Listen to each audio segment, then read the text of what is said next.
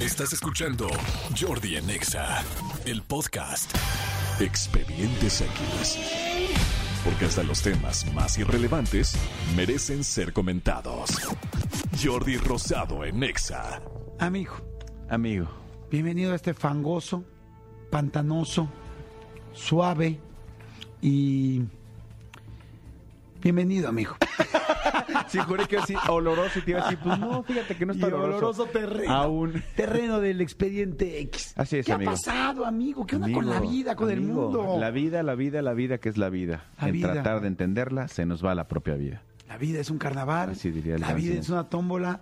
Toda la vida, decía Manuel. Toda la vida, exactamente. Franco le quiso decir lo mismo. Exactamente. Este, la, la vi en Rose. Hay una ¿no? canción- Robin Rose. La vi en Rose. Oh, Robin. Robin Rose. ¿Es insulting? and unacceptable. Amigo, platicábamos eh, antes de empezar este programa por situaciones eh, este, diversas que nos pasa en la vida, ¿no? Mm.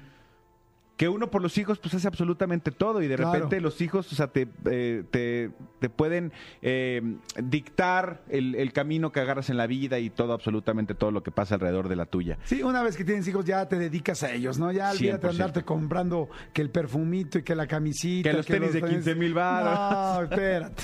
Bueno, pues te quiero contar el Los caso... Yeezys, ¿no? Los, los- no, jeans no, este... Ah, no, los- no, los shoes. Los no jeans, shoes. No, por eso decía los Yeezys. Sí, qué cosa.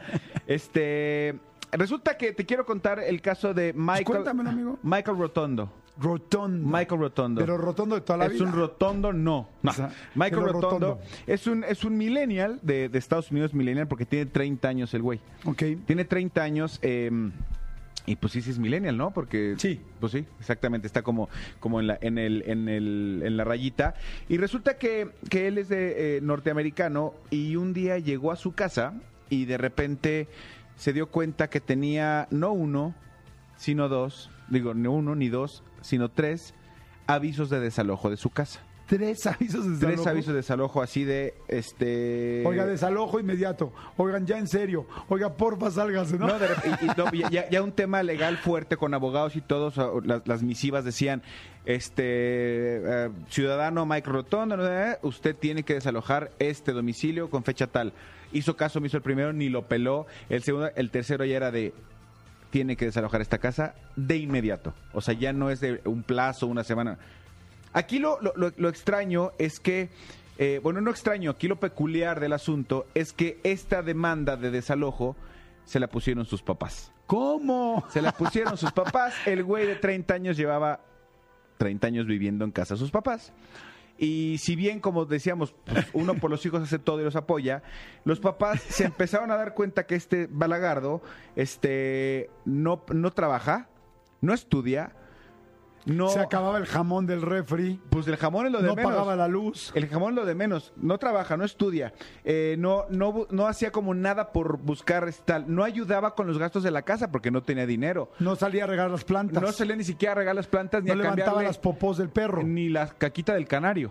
El- ya sabes, la caquita y el alpiste abierto, Ajá. ni eso hacía. El güey se la pasaba todo el día, eh, eh, según él, informándose, leyendo en internet, porque tiene un hijo, tuvo un hijo fuera del matrimonio, un hijo con una chava, y él le quería quitar la custodia a la chava. Sin embargo, eh, todos los juicios los perdió porque decían, ¿y con qué vas a mantener? O sea, ¿cómo quieres que tenemos la patria potestad de un niño si no... ni siquiera tienes si ni cómo siquiera tienes para mantenerlo? O sea, para mantenerte O sea, tú los- menos a él. Los papás lo seguían manteniendo. Los papás lo seguían manteniendo y él no cooperaba con absolutamente nada. Entonces los papás, el primer, antes de los tres avisos de desalojo que le dieron al, al chavo, bueno, al güey este, lo primero que hicieron fue, dejaron de servirle comida. Es de, tengo hambre, jefa. La jefa ni se inmutó, este, mi amor, al, al marido, aquí está tu comida, tú te la peles. Ok. Lo segundo, le cortaron el celular porque le pagaban el celular los papás. No, bueno. Eso fue el segundo, la segunda medida. Lo tercero, le dejaron de lavar y planchar su ropa y de hacerle la limpieza. o Entonces, sea, como adolescente, ajá. ya cuando de repente dice a los 30 años, si tu jefa todavía te sigue lavando y planchando la ropa, no, tiene nada de malo, pero si es como ya una obligación, güey, entonces algo también está mal con los papás. De repente, Claro, de sí, ya como- muy, muy, muy sin poner límites. Entonces, cuando se dieron cuenta que los jefes, eh, y- o sea, que los jefes se dieron cuenta que este güey no iba a reaccionar, lo que hicieron fue acudir a un abogado, asesorarse y entonces eh, eh, eh, deci- decidieron hacerlo en la vía legal, eh, le mandaron un aviso, dos avisos, tal. entonces ahorita lo tienen demandado ante la corte porque el güey tiene que irse de, con carácter de inmediato de la casa. No, bueno. ¿Qué esperanzas de que en México pase algo así? Es que le voy a decir algo. En Estados Unidos, a los aquí en México hay muchísima gente que a los 30 años sigue viviendo con su familia y, y es, la verdad, bastante normal, pero normalmente pues ayudan en algo. Pero en Estados Unidos sí es como que a los 18, cuando entran al college, A los cuando entran a la 20 máximo, universidad, acaban y es bye. O sea, ya todo el mundo sabe en Estados Unidos que a esa edad tus hijos se van a ir. Por eso también las familias se pues desmiembran tan fuerte, ¿no? O sea, se, ahora sí que en, en Estados Unidos es muy, muy diferente cómo se maneja la familia a en México. Sí. Entonces, a los 30 años que siga el balagardo ahí rascándose nada más las pelotas mientras el papá está pagando este el gas, que tan caro está ya que ¿Qué nos lo subieron. Exactamente. Yo, yo, en mi caso, eh, yo, yo viví con mis papás hasta antes de casarme, hasta los 27 años de edad, pero tú me, conoces, tú me conoces desde los 21. Yo desde los 21 trabajo, soy independiente Claro. y por supuesto en casa de mis jefes, pues yo pagaba que unas cosas, que otras, tal. Pero ya este güey, es, la, cosa, la cosa no acaba ahí. La cosa es que ya que se fue a un tema de abogados y ya que le dieron la orden inmediata de desalojo a este güey, le preguntaron que qué Abrió onda. la puerta de su cuarto, ¿no? No, dijo que iba, que iba a apelar la decisión ante el magistrado.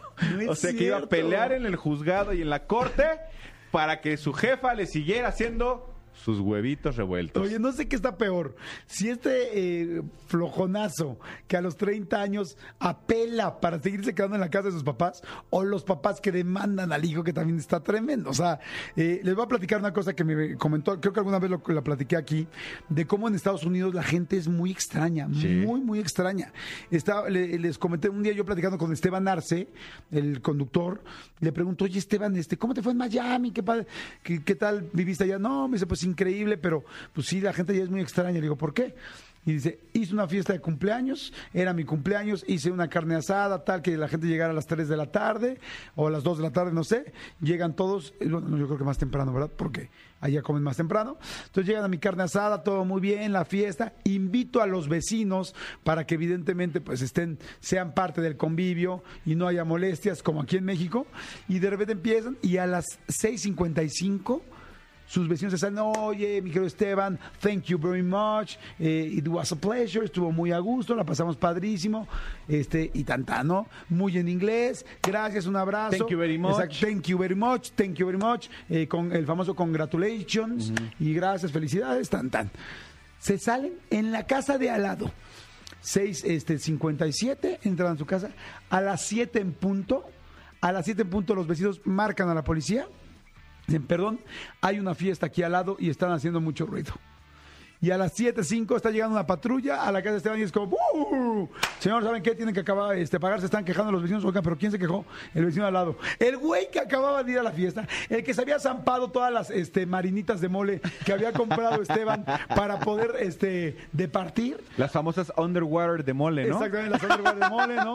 y también había este pan dulce, ¿no? Sí. Little ties, Little eh, bows. little bows, eh, shells, o sea, conchitas, este Moños, moñitos. Comida- corbatitas, Corbatitas. No, exactamente, la famosa donut. Y, este, Exactamente. ¿Qué tal que los mismos güeyes que invitó dijeron, "Ah, a mí me da lo mismo si me invitaste o no, es contra la ley a las 7 de la noche aquí hay ruido y a- ahora sí que a chiflar a la loma, güey, se acabó tu fiesta. ¿Qué qué? Que ahora sí se viene en acabó serio. la fiesta. De hecho, dicen que, que Esteban en su casa este, eh, sirvió de estos, este, de este pan dulce que, que en inglés se llama mariachi square. ¿Cómo? Eh, Eh, mariachi square. Ah, los Garibaldis. Los Garibaldis. Qué ricos son los Garibaldis, Son no cómo se me antojaron. Sí, y también qué ricas son los Garibaldis. Sí, no manches. Paola. Paola, Vanessa Fernanda, Katia. sí. Escúchanos en vivo de lunes a viernes a las 10 de la mañana en Exa FM 104.9.